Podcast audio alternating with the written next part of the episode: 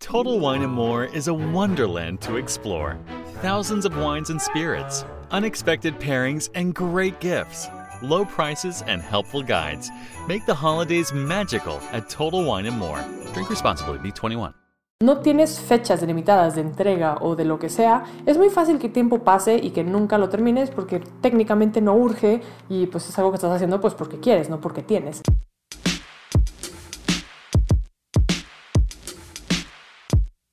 Bienvenido de vuelta a un Inspirarte Podcast, el único podcast de libros, inspiración y motivación que puedes usar en tu vida diaria. Como siempre, yo soy Karen y es un honor y un placer tenerte aquí conmigo el día de hoy. Si me sigues en cualquiera de mis redes sociales, sabes que muy pronto mi libro, mi primer libro, va a salir a la venta por Amazon o por mi sitio web, carolneaves.com. Así que durante los últimos meses he tenido una gran experiencia sobre cómo se escribe, cómo se publica y cómo se procesa todo este tema de hacer tu primer libro. Así que el día de hoy quiero hablar sobre los mejores tips que te puedo dar si tú quieres publicar tu primer libro. Número uno, elige un tema del cual sepas mucho o del cual te apasione. Para ser un buen escritor no tienes que ser un genio, simplemente tienes que saber de qué estás hablando. Y obviamente es mucho más fácil empezar a escribir un libro si el tema del cual quieres hablar es algo que ya dominas, algo que ya está en tu cerebro y no requiere muchísima investigación. Hay otros tipos de libros, de novelas o de historias que requieren hacer muchas referencias a otra literatura o a otras cosas y pues eso, esa investigación que tienes que hacer eh, te va a tomar mucho tiempo y también es mucho más difícil de revisar porque pues tienes que asegurarte de que sea pues certera la información y que la referencia tenga sentido. Pero si es un tema que tú ya sabes, tú ya dominas,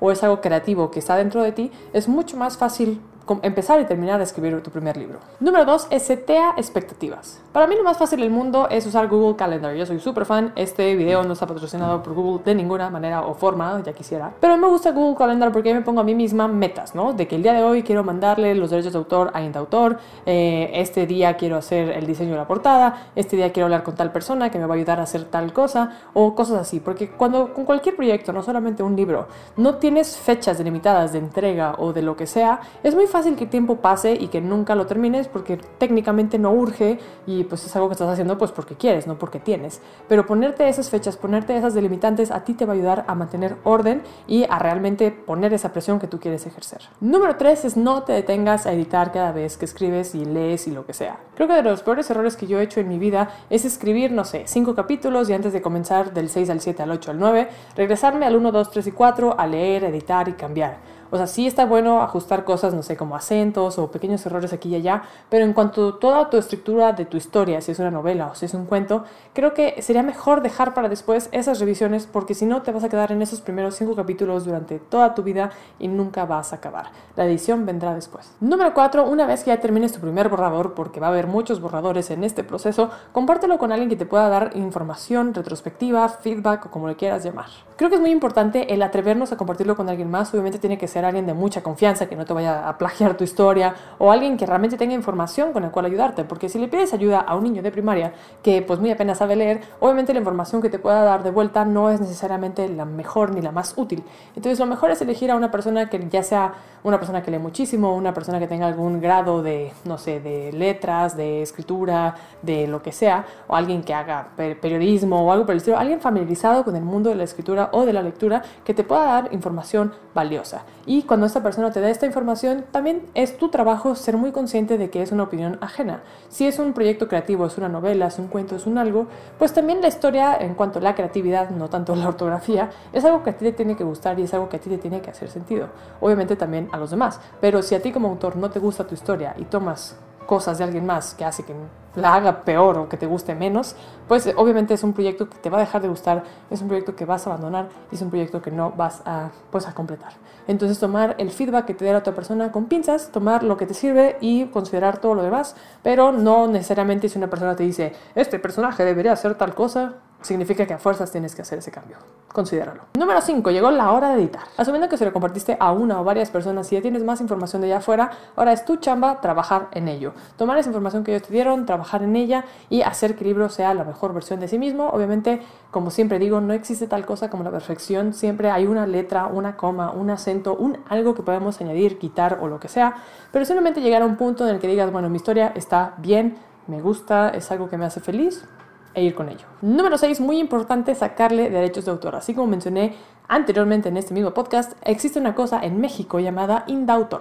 Si te metes a Indautor en Google vas a encontrar la página de gobierno, que es básicamente donde tienes que hacer todo el proceso para sacarle derechos de autor. Esto es un proceso de llenar unos papeles, de pagar, no sé, alrededor de 200 pesos, es una cantidad que cambia constantemente, pero eh, más o menos cuesta 200 pesos, y es todo el proceso de sacarle derechos de autor a tu obra y para que cuando la quieras publicar pues no sea plagiable, no te la puedan robar y que puedas tener la seguridad de que es algo tuyo. Si eres de algún otro país, a lo mejor Indautor no se llama tal cual así en tu país, investiga cuál es la entidad de gobierno que ayuda a proteger los derechos de autor de cada quien y prosigue por ese camino. Número 7. Elige cómo publicarlo. Hay muchas maneras de publicar tu libro. En lo personal, yo en esa iteración para mi libro que sale ahora en agosto, elegí Amazon KDP, que es la herramienta de self-publishing de Amazon. Y lo que sucede es que básicamente tú tienes que hacer todo o contratar a alguien que te ayude a hacerlo, que es hacer el maquetado físico, el subirlo, el hacer el archivo para tus lectores electrónicos, hacer la portada, hacerlo todo. KDP simplemente es una plataforma donde la puedes subir y te ayudan a publicarlo y a distribuirlo y a venderlo, pero pues es básicamente una publicación propia. También existen editoriales independientes indies donde te ayudan a publicar por tu cuenta. Generalmente esas editoriales cobran un pequeño fee, obviamente, por el trabajo que te hacen, ya sea de diseño, de lo que sea, porque hay muchísimos servicios diferentes. Y bueno, los haces a través de una editorial de ese tipo.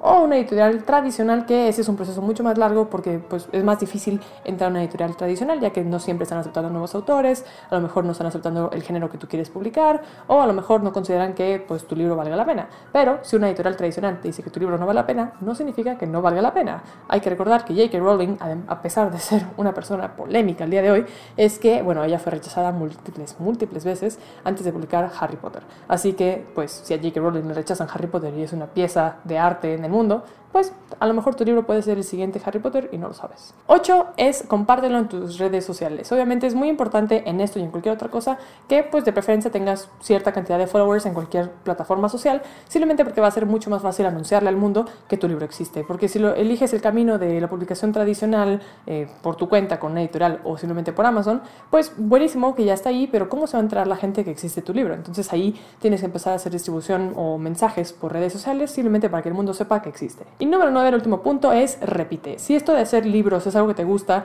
eh, pues yo recomiendo que tomes todos los aprendizajes de esto que has hecho, de todas las cosas que te has encontrado en el camino, de tus blogs mentales, de tus blogs creativos, simplemente, o no sé, si ahora quieres publicarlo de alguna otra forma, si lo publicaste por Amazon y ahora quieres procurar una editorial tradicional o lo que sea, simplemente que tomes todos esos aprendizajes y repitas de manera indefinida y publiques tantos libros como tú desees. Así que sí, gente, son mis mejores recomendaciones para publicar tu primer libro. Obviamente hay muchísimas otras cosas a considerar, eh, cosas de creatividad cosas de lo que sea. Déjame abajo en los comentarios tú qué opinas, tú ya lo has hecho, qué dudas tienes o qué cosa te gustaría que hablara en el futuro. Eh, recuerda que también tengo los Instagram Lives todos los sábados a mediodía donde contesto muchas preguntas que me hacen sobre cualquier tema. Eh, y nada, te recomiendo entrar mucho a calaneaves.com, que es mi sitio web, donde vas a encontrar mucha información como esta en la sección de blog. Como siempre, es un honor y un placer tenerte conmigo. Recuerda seguirme en todas mis redes sociales, Instagram, TikTok o las que quieras. Yo te veo en el siguiente Inspirarte. Bye.